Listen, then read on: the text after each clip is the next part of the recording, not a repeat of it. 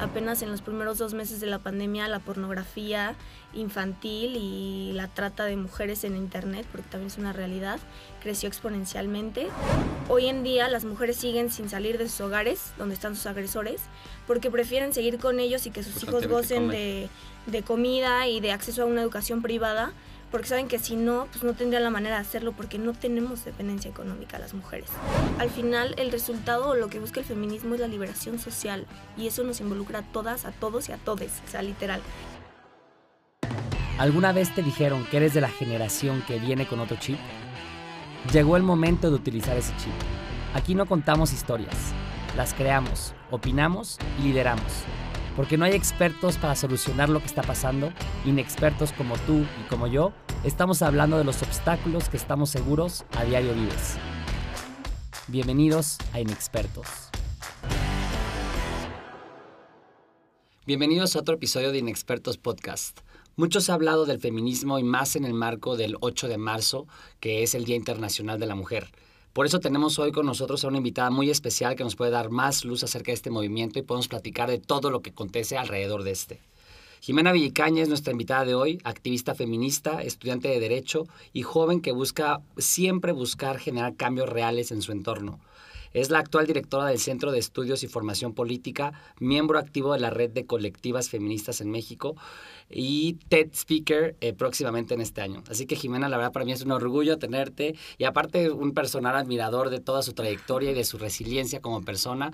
Así que muchas gracias Jimena por estar aquí. No, muchas gracias a ti Isma por invitarme. Es un placer estar acá y tocar este tema que, me encanta y yo encantada. Perfecto, Jimé. Pues a ver, platícanos primero, eh, escuchar eh, de tu trayectoria primero. O sea, obviamente vamos a hablar de la marcha de feminismo del 8 de marzo, y vamos a hablar de todo ese movimiento, pero queremos un poco para introducirnos a eso y que tú nos introduzcas a ese mundo, que nos platiques un poco de ti, o sea, de, de ti, quién eres. Eres una persona que, que, justamente para mí es un ejemplo de resiliencia, de, de empujar, de relato de vida, de, de, cómo, cómo te consideras tú, cómo te dirías que tú eres y cómo llegas a hacer todo esto en, en todos estos, en ámbitos que estás jugando? Híjole, pues es una pregunta un poco compleja. Yo creo que para responderla me llevaría todo el día. Pero la verdad es que siempre, siempre fui esa niña interesada en lo que pasaba a su alrededor. Siempre cuestionaba todo. Mis papás me dicen que, que les daba grandes lecciones de vida desde que era muy chiquita porque lo cuestionaba todo, cosas que ellos ni siquiera les pasaba por su mente. Pero definitivamente siempre fui esa niña eh, con muchas dudas y preguntas, ¿no? Sobre todo en, en, temas sociales. Me causaba conflicto, por ejemplo, ver mi situación y compararla con situación de niños que veía en las calles y no entender por qué esta distinción. Eh, pues claro, en el tema de, de, la diferencia entre hombres y mujeres también era súper notorio, era algo que me conflictuaba creciendo, porque además nunca fui la niña súper femenina cuando iba creciendo, entonces no encajaba mucho en este estereotipo, ¿no? De, de, la niña que debemos, que nos dicen que debemos ser calladita, dócil, ya sabes. Y pues crecí y eso se potencializó más, me fui a intercambio a Francia y yo creo que fue ahí cuando, cuando descubrí que la política era mi lo que me apasionaba. Francia es un país donde existe muchísima participación ciudadana. O sea, a mí me impactaba que mis, mis hermanas allá que tenían, mis hermanas que me acogieron, Sí, adoptaron allá un poco. Ajá, eh, tenían 12 años y ya hablaban de política, así siempre en la mesa.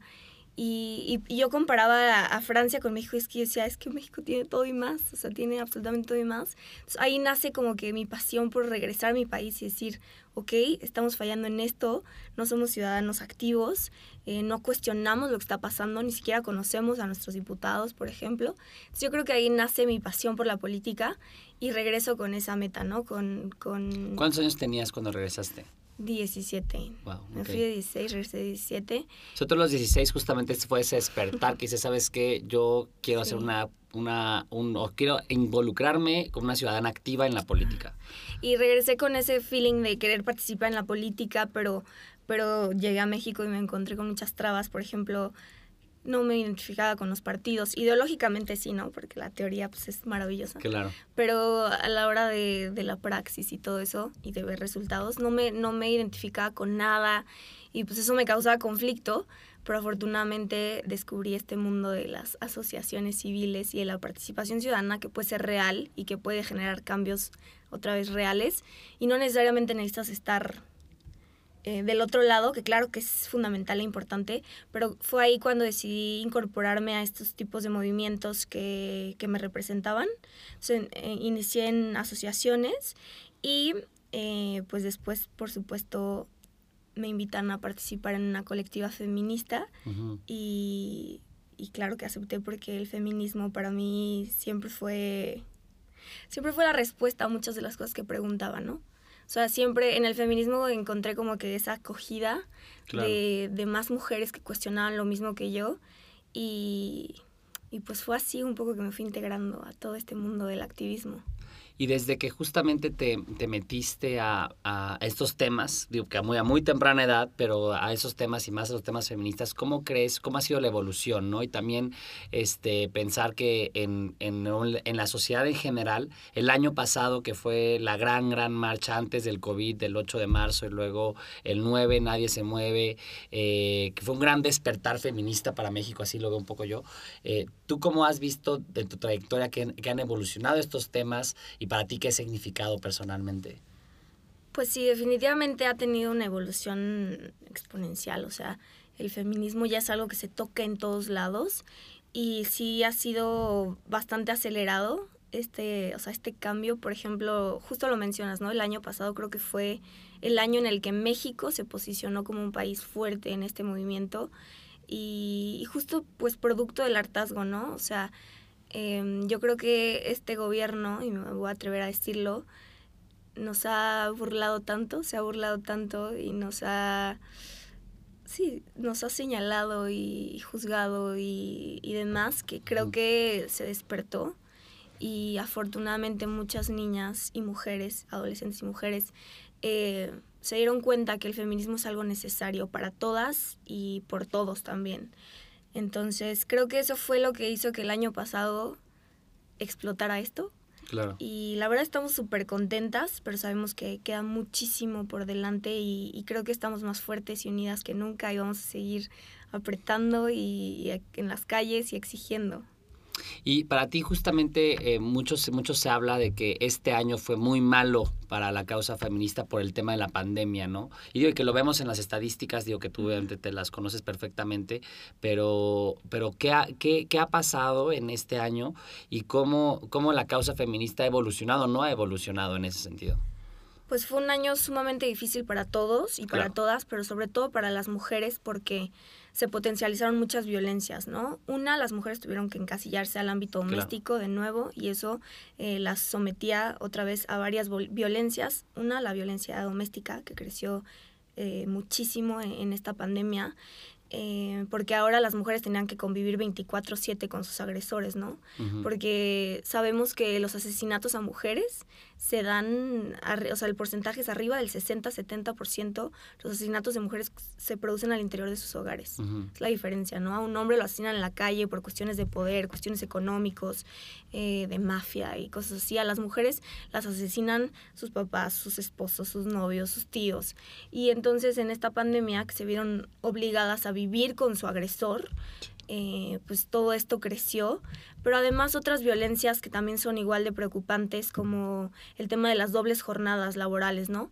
Ahora las mujeres, y, y en esta pandemia se habló de la tercera jornada laboral, porque ahora las mujeres tenían que hacer home office o trabajar, seguir trabajando, eh, cuidar, cuidar todo el tema de la limpieza en casa y además eh, fungir como, educación para sus hijos, ¿no?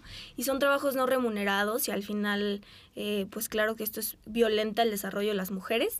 Y, y en tercer lugar, el tema de la violencia digital creció muchísimo.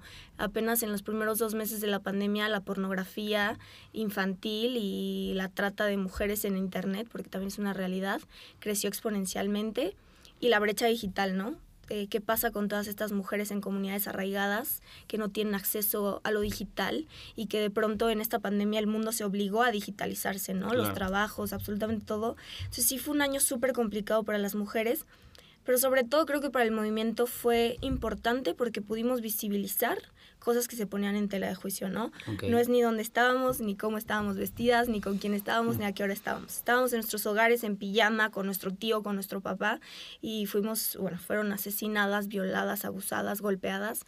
Entonces, definitivamente al movimiento nos ayuda a visibilizar y creo que la gente externa al movimiento pudo percibir todo esto y creo que sí tocó fibras emocionales que nos ayudaron a que más gente se involucrara. Sí, sin duda, sin duda. Y a ver, y justo, Jimé, pues ayer fue, la, bueno, ayer no, el, el, el, el lunes 8 de marzo fue la, la marcha este, aquí en Morelia y en, en, el resto del país y obviamente en el resto del mundo. Y entonces, eh, pues ya sabes que hay muchas personas que, que, juzgan las marchas, que no les gustan, que no les gustan este, el tema de, de pintar los muros, de las agresiones, de aquí que lo ven muy agresivo y demás. ¿Cuál es tu opinión? Eh, uno, ¿cómo se vivió la marcha este año y cómo la viviste tú que estuviste ahí? Eh, aquí en Morelia. Y, eh, ¿Y tú qué opinas de eso? ¿Qué, qué, qué, qué dirías a esos que están ajenos a los movimientos, que no, que, que no, digamos, que juzgan o que prejuzgan ese tipo de cosas? Pues yo creo que muchas veces como ciudadanos y como ciudadanas hablamos desde nuestro privilegio. Claro. Y eso nos nubla, ¿no? Eh, por ejemplo, mi mamá en la primera marcha que fue conmigo iba enojadísima porque iban rayando y pintando. Y al final llegamos y una mamá agarró un megáfono y dijo, asesinaron a mi hija y sus agresores y sus asesinos siguen tomando clases en mi salón de clases porque la mamá era maestra de estas personas, ¿no? Claro. ¿Cómo no quieren que lo rompa todo? Mi mamá me volteó a ver y me dijo, ¿te pasa algo a ti? Y yo quemo la mismísima catedral, o sea, si no me dan respuesta, ¿no? yo creo que la ciudadanía habla desde el, privilegio, desde el privilegio, pero además desconocemos nuestra historia, porque la historia también la escribieron ellos, ¿no? Vivimos en este mundo regido por hombres, la sociedad la, han construido ellos, la historia. Eh, si yo te digo, dime a 10 pintores, pues, vas a pensar todos en hombres y si haces el esfuerzo de pensar en alguna mujer, pensarías en Frida Kahlo y te costaría trabajo decirme otra, ¿no? Entonces, la historia la conocemos como ellos quieren que la conozcamos. Entonces, yo entiendo esa parte. En los libros de historia nunca nos hablaron de, de las sufragistas, o si no lo hablaron, nos ponían las imágenes de estas mujeres eh, súper elegantes, marchando en las calles con vestido y, sí, y, y, y no, o sea, si te metes a investigar, eh, la primera exponente del feminismo que, que peleaba justamente por este tema de, de, de, que salió la declaración de los hombres y el ciudadano en, en Francia, en la Revolución Francesa, Olympe de Gauche, Sí. fue, fue asesinada y fue aga- agoyotinada. ¿se le cortaron la cabeza, cortaron pues. la cabeza. Este, pero eran mujeres revolucionarias que quemaban, que hacían huelgas de hambre, que eran encarceladas, torturadas, violadas en las cárceles. Pero desconocemos toda esa parte de la historia porque no nos la contaron. Y mucha gente no tiene esa iniciativa de, de querer conocer más. Sobre todo las mujeres. eh, las mujeres tenemos que reconocer que tenemos una deuda histórica con el feminismo y con las otras mujeres, porque absolutamente todo lo que podemos hacer y gozar hoy tiene su origen en la lucha de ellas, ¿no? O sea, la primera ola del feminismo consiguió la educación, la segunda ola consigue el voto, El voto. y, Ujú. y mucha gente cree que ahí se quedó todo, pero al contrario, la tercera ola dice, ok, ya podemos tener educación, ya podemos votar, pero seguimos siendo encarceladas al ámbito privado, ¿no?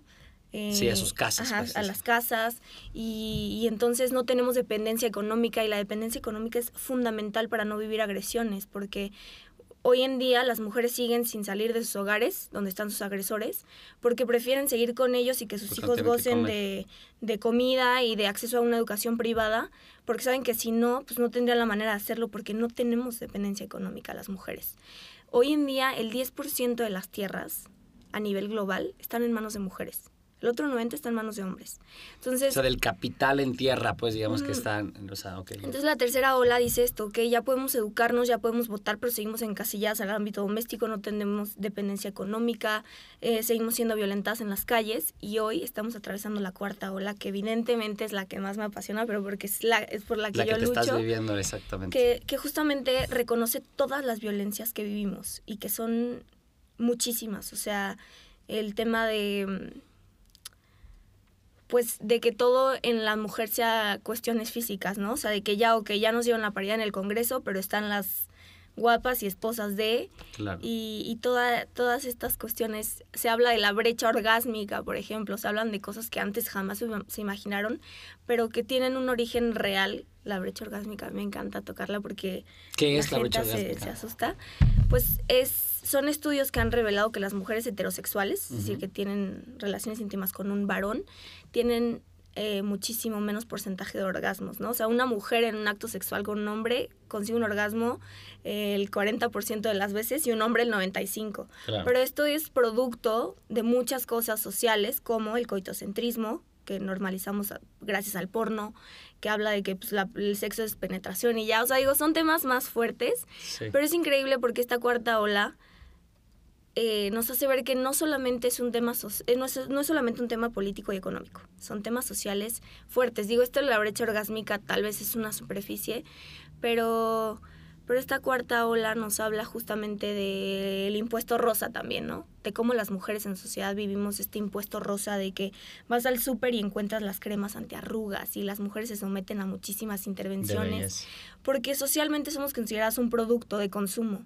Entonces queremos estar a la orden para poder ser bien consumidas y no, no en el sentido únicamente de alguna pareja, sino en cuestiones de trabajo, laborales, todo, todo suma, ¿no? Si eres un producto consumible, entonces como mujer tienes más oportunidades y eso pues obviamente es súper, súper eh, peligroso para, para muchas mujeres, ¿no? Y una que no tienen el dinero de, de tener acceso a todo esto y dos, pues de comunidades arraigadas, indígenas, mujeres indígenas y demás. Pero es lo, es lo increíble del feminismo que cuestiona absolutamente todo. Yo siempre digo que el feminismo no es la respuesta a todos nuestros problemas, evidentemente no, ya lo hubiéramos, ya seríamos una sociedad increíble, ¿no? Pero sí es la pregunta. Y la pregunta eventualmente genera respuestas. Entonces el feminismo está en constante cuestionamiento y eso va a llevarnos a, a tener respuestas y a poder cambiar cosas que nos han sometido. Qué padre. Claro. Sí, sí, está muy cool. Sí, está muy padre que justamente, digo, yo, yo, yo, estoy de acuerdo justamente en eso, que al hacernos las preguntas difíciles que generalmente no nos hacemos, eh, pues digo, respuestas claras nunca hay, pero no, pero siempre hay cómo pensamos y pensamos y construimos eh, para llegar a una respuesta eventualmente, ¿no? Este, no, pues qué padre, Jimé, la verdad es que me, me, me impresiona siempre cómo eh, pues tiene muy claro esta narrativa y esta realidad que estamos viviendo.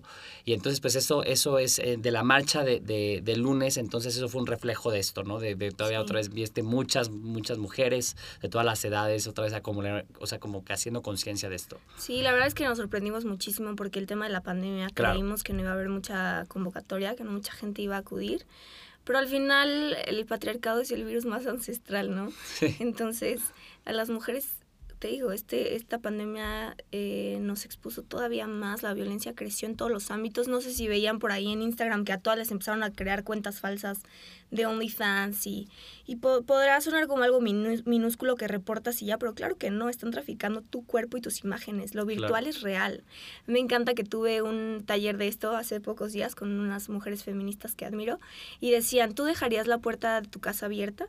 Sí no lo harías. Entonces, lo virtual es real, o sea, el acceso a tus datos es peligroso. Entonces, esta pandemia nos expuso de una manera terrible a todas y, y prueba de ello fue la marcha, ¿no? O sea, no nos impidió eh, el quédate en casa porque sabemos que calladitas no nos vemos y que es una necesidad que sigamos en las calles, que sigamos demandando nuestros derechos. Y lo voy a decir aquí, que yo es mi opinión personal, pero aborto legal, seguro y gratuito, porque Michoacán es el sexto estado a nivel nacional con más embarazos de niñas.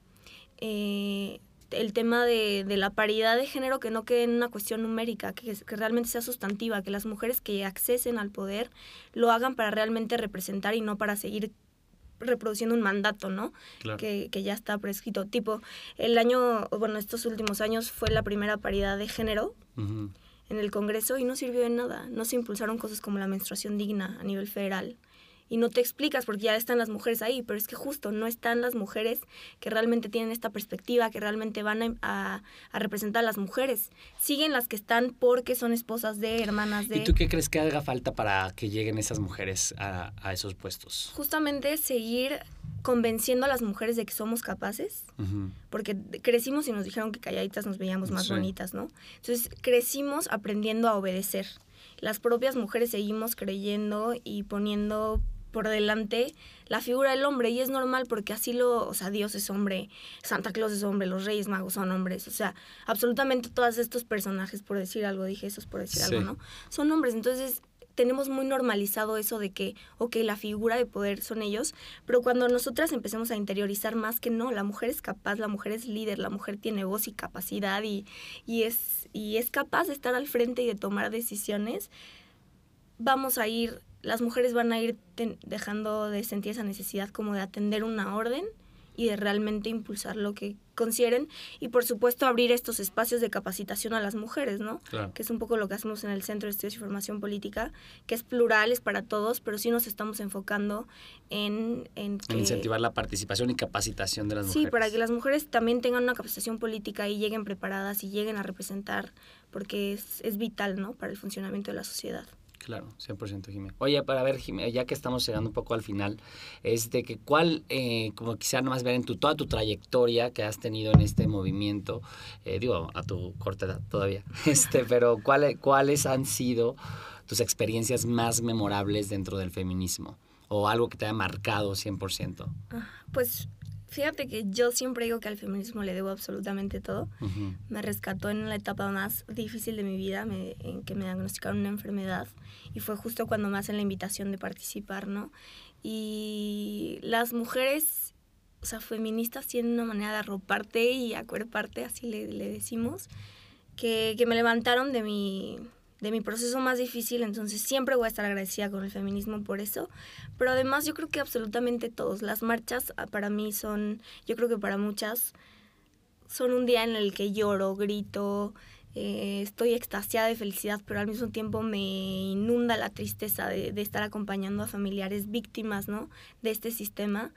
Pero creo que sí, las marchas me demuestran que estamos juntas, que estamos unidas, que se pueden cambiar estas realidades y, creo, que, creo que esos son mis momentos favoritos. Claro, me imagino. ¿Qué, y digo, igual para finalizar y también que nos llevamos con algo de aprendizaje, ¿qué recomiendas o qué recomendaciones nos das a las personas que igual no están tan metidas este, en el movimiento, a los hombres justamente que, que pueden verlo eh, a veces ajenamente, a que no es su lucha? ¿Qué, ¿Qué sí se puede hacer, qué podemos hacer como sociedad para irnos metiendo y como hombres para, para seguir impulsando este, esta causa? Sí, pues mira, te comentaba que el feminismo, la base del feminismo es el cuestionamiento. Claro. Entonces, lo, lo que podemos hacer como sociedad es justo eso, ¿no? Cuestionarnos, deconstruirnos, cuestionar absolutamente todos los pensamientos con los que crecimos, porque ayer lo comentaba en mis redes sociales, ¿no? No hay feministas perfectas. Todas, absolutamente todas, somos machistas todavía. Machistas en rehabilitación. Toda la sociedad, ¿no? Todos los que estamos vivos, pues, en este momento todas hoy somos machistas, habemos ya las que somos machistas en rehabilitación, así le digo yo, me gusta decirle, pero justamente invitarlos a cuestionar todo, todo, absolutamente todo. ¿Por qué tienes ese pensamiento de juzgar y preguntarte si cuando juzgas a una mujer juzgarías exactamente lo mismo en un hombre? Porque eso ayuda muchísimo. O sea, a veces me pasaba a mí cuando recién iniciada, ya sabes, ¿no? Las mujeres nos enseñan a hacer competencia y señalar a la otra y sí, demás. Exacto. Y entonces ya era de que, ay, no es que esa es una cuatro letras por hacer X cosa, ¿no? Porque está, eso es algo bien normalizado en nosotras. Y ya me paraba y me cuestionaba y decía, ¿diría lo mismo de un hombre? Claro. Entonces, el cuestionamiento es vital, que los hombres entiendan que este movimiento sí, ok, es un movimiento de nosotras por nosotras, porque no es egoísta querer que tener visibilidad en algo, ¿no? Históricamente no hemos estado al frente de nada, pues no es egoísmo querer tener un espacio nuestro, pero al final el resultado o lo que busca el feminismo es la liberación social. Y eso nos involucra a todas, a todos y a todes, o sea, literal. Entonces, que los hombres entiendan que ellos también viven las consecuencias de estos mandatos de masculinidad, que son el sexo más asesinado, eso es una realidad. ¿Por qué? Por cuestiones de poder, porque hoy el hombre en sociedad vale por lo que posee por las mujeres que posee, por el dinero que posee, por el estatus en el... Ajá, exacto. Eh, y eso los margina, se burlan entre ustedes, se asesinan entre ustedes. El hombre es el sexo que comete más suicidios a nivel global, porque los hombres no lloran, no sos maricón. Todo ese tipo de cosas. Entonces la liberación social sería una consecuencia para ambos sexos y si lo entendemos, todas y todos podemos deconstruirnos, cuestionar y acabar con este mal que nos repercute a todos y a todas. Claro. 100%. Pues perfecto, Jimena. Pues ya estamos llegando así al final de, de, este, del podcast. Y antes de, de, que te vayas, te queremos hacer tres preguntas, que es una dinámica que hacemos aquí en Expertos, que son tres preguntas eh, que tienes que contestar con lo primerito que se te venga a la mente. Eh, y aquí están. ¿no? La primera es, ¿qué te inspira? Las mujeres.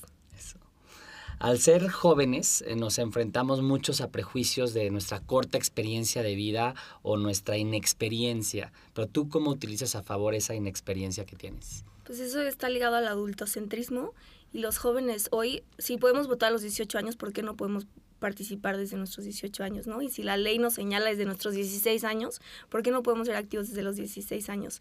Los jóvenes venimos con una idea fresca de innovación, entendemos los problemas sociales de una manera con una visión más de derechos humanos, entonces eso es claro que juega a nuestro favor y tenemos que romper con ese adultocentrismo y posicionarnos y unirnos los jóvenes y las jóvenes. Perfecto, pues, pues sí, 100% de acuerdo. Y eh, la última y la tercera es de que si en tres segundos pudieras cambiar algo, ¿qué sería y por qué? Cambiaría las ideas misóginas que tenemos interiorizados todas y todas, porque eso nos llevaría a la liberación social que tanto anhelamos, ¿no? Y acabaría con muchos males sociales. Claro, perfecto. Creo que sí. Muy excelente, Jimena. Pues muchísimas gracias. Gracias a ti. Y este, muchísimas gracias este, por escuchar Inexpertos y por acompañarnos a crear otro espacio donde poder expresarnos sobre temas que nos importan y que son reales. En mi opinión, yo me llevo tres grandes aprendizajes. Bueno, aparte de que la plática fue muy reveladora y de que aprendimos muchísimo con Jimena. La primera es de que justamente al hacernos las preguntas difíciles podemos encontrar grandes respuestas, que eso, eso me encantó de, tu, de cómo, lo, cómo lo pones tú. Lo segundo es de que eh, justamente que dices que que, estamos, eh, hay una, existe toda una generación de jóvenes y de personas con nuevas ideas eh, que tienen que salir a la luz y que tienen que seguirlo, ¿no? Y lo tercero es de que todos estamos en esto, ¿no? Este, todos estamos en esto, eh, todas y todos estamos en esto y tenemos que justamente seguir luchando y seguir visibilizando estas cosas para poderlas cambiar y alcanzar una liberación social que nos beneficie a todos, ¿no? Sí, así es. Exacto. Pues muchísimas gracias, Jime.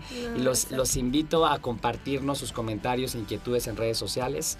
Estamos como Inexpertos Podcast en Instagram y en Facebook y nos vemos la próxima semana en otro episodio. Yo soy Ismael Hernández y muchas gracias por estar con nosotros.